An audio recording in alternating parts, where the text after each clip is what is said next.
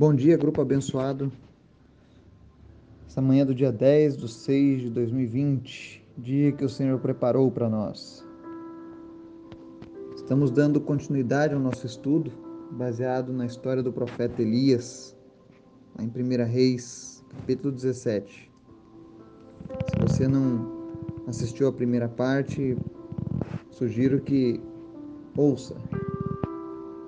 Vai ser muito muito boa, muito rica em detalhes. Mas hoje nós vamos na segunda parte do nosso estudo. E antes de começar este estudo, eu gostaria de te convidar a orar junto comigo nessa manhã. Apresentar a tua família, a tua vida, os teus negócios, os teus problemas, as tuas desilusões a Deus.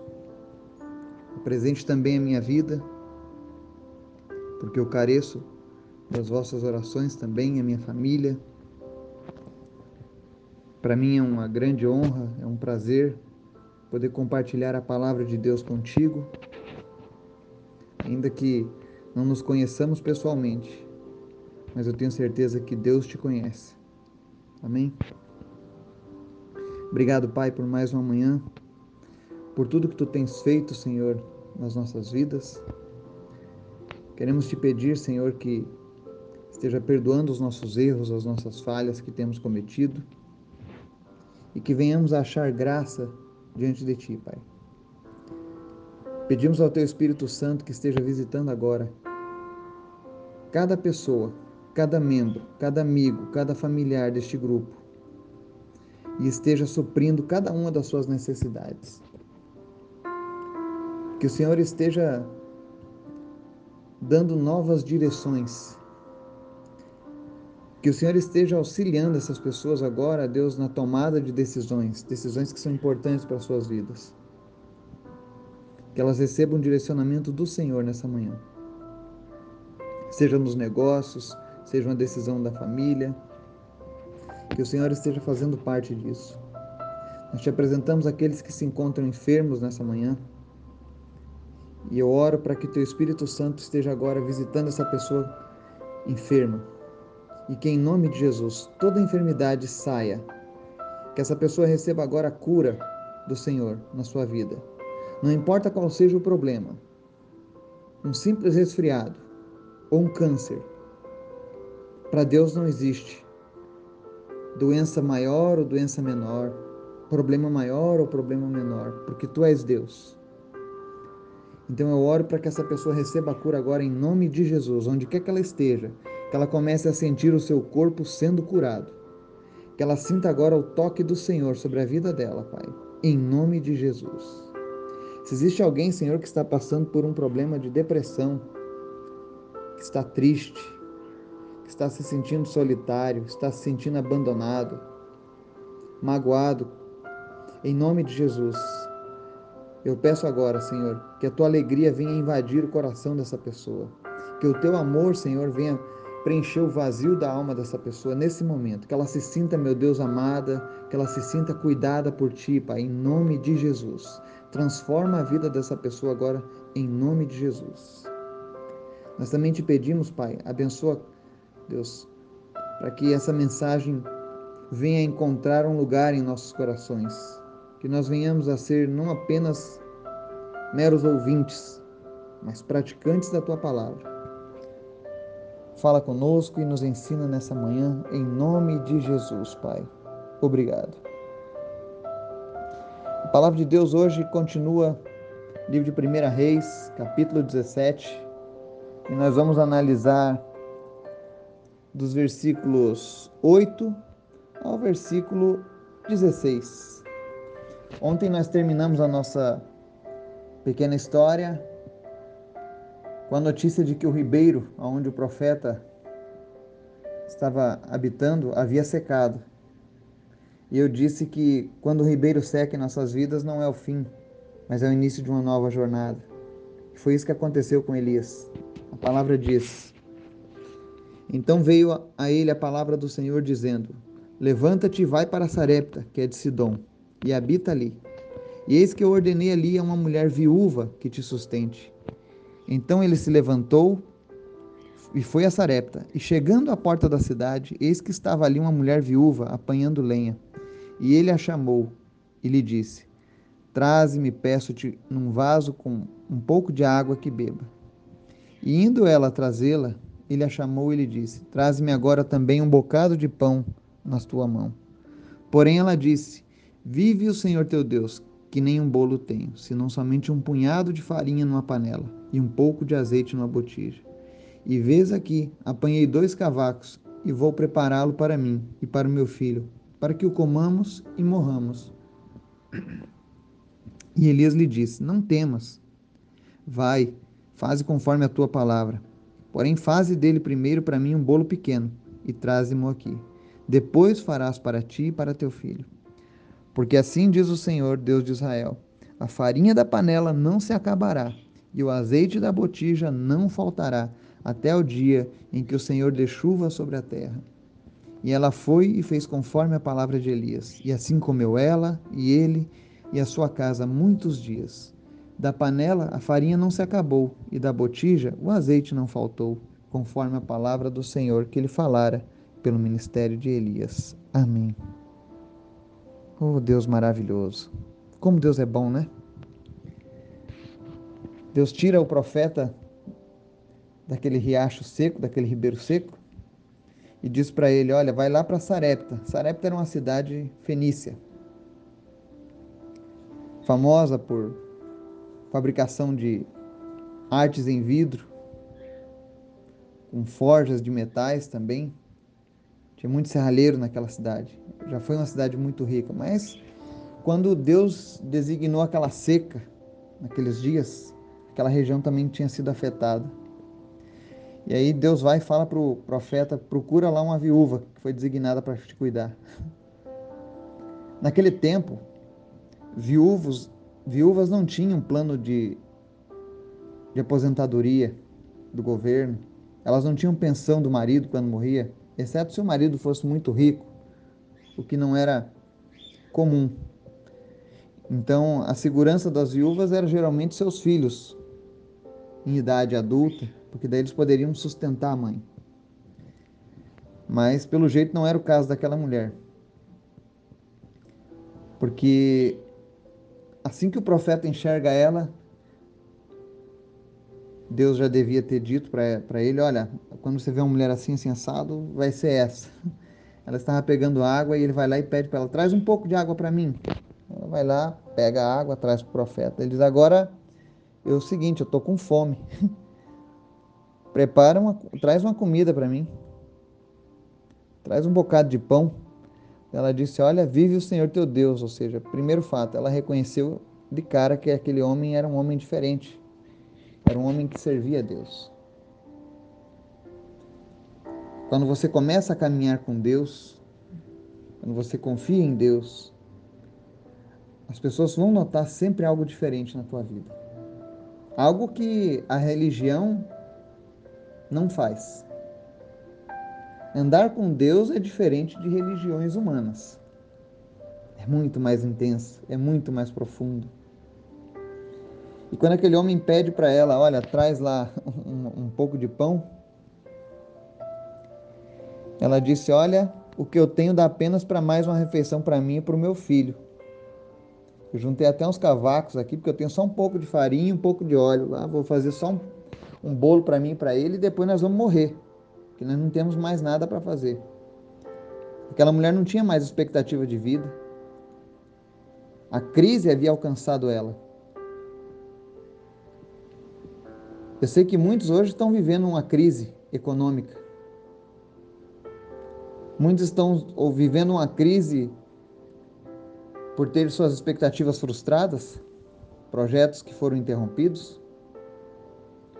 Muitos preocupados: como vai ser o meu sustento? assim como aquela viúva também estava preocupada, pois não tinha mais comida, não tinha de onde tirar recursos, ela e o filho morreriam. Aí aparece um profeta e com muita audácia ele diz: Olha, vai lá e faz o seguinte. Eu não quero saber como é que tá a farinha e, a, e o óleo. Vai lá e faz um bolo para mim, para mim comer. e depois você vai fazer um para o teu filho e um para você. Muitos poderiam ter entendido aquilo como uma audácia do profeta. Mas aquela mulher havia reconhecido que Deus estava no controle daquela situação e que aquele era um homem de Deus. E ela confiou na palavra daquele homem de Deus. Mesmo naquele quadro assustador. Imagine você, se fosse só você e o teu filho. Talvez a coisa mais preciosa para você. Chega uma pessoa desconhecida e fala: Eu sei que só tem comida para dois, mas você vai lá e vai fazer para três e eu vou comer primeiro. Deus ele confunde as coisas sábias. Isso é um fato. Nunca espere que Deus faça sempre as coisas da maneira que você espera, da maneira que você deseja.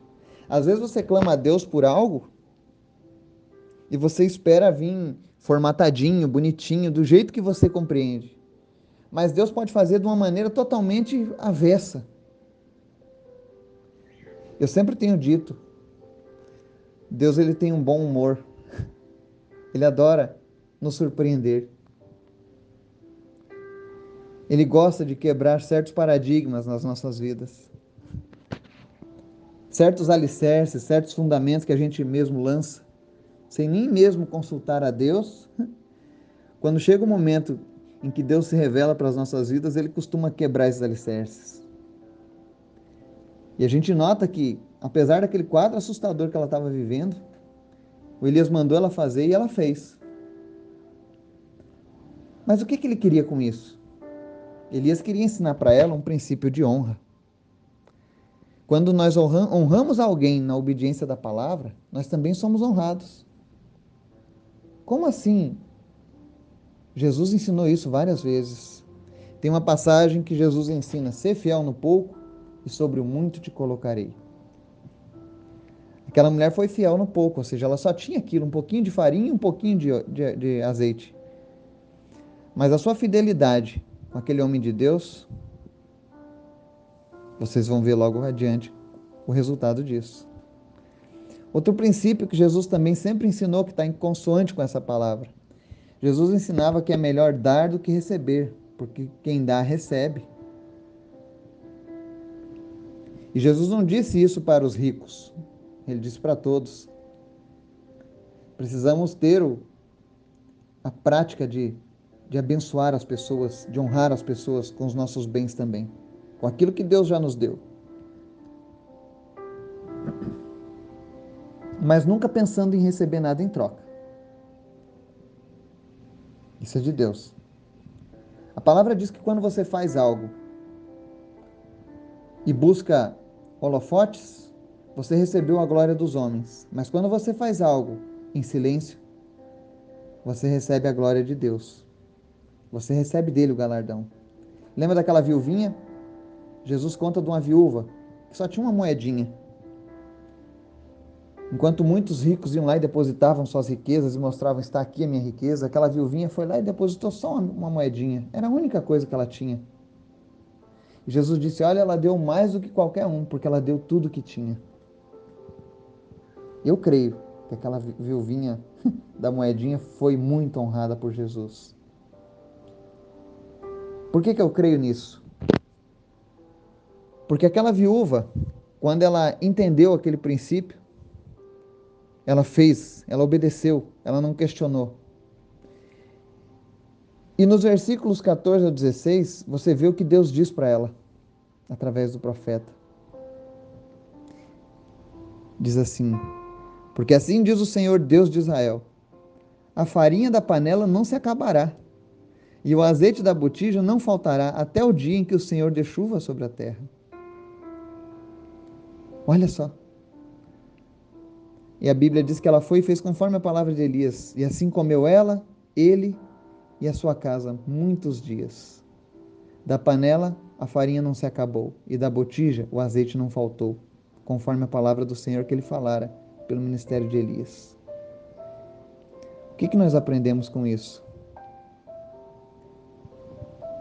Que durante os períodos de seca naquela casa não faltariam mais os mantimentos até que as chuvas retornassem.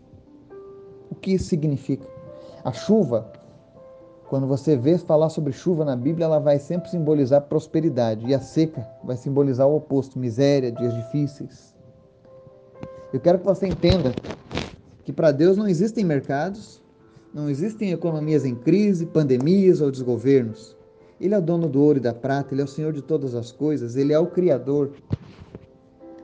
Deus pode não impedir que haja seca, porque até mesmo na seca existem propósitos de Deus. Eu vejo nesses últimos dias, por exemplo, muitas pessoas buscando a Deus, pessoas que não faziam isso estão fazendo. Então é um lado positivo para tudo. Nessa pandemia, onde enquanto muitos estão desesperados, com medo, assustados, com medo da morte, outros estão encontrando esperança, novas expectativas, expectativas de dias melhores. Não porque o mundo mudou, mas porque essas pessoas encontraram a Deus de uma maneira que elas não conheciam. Este grupo foi criado com esse propósito, para que você aprenda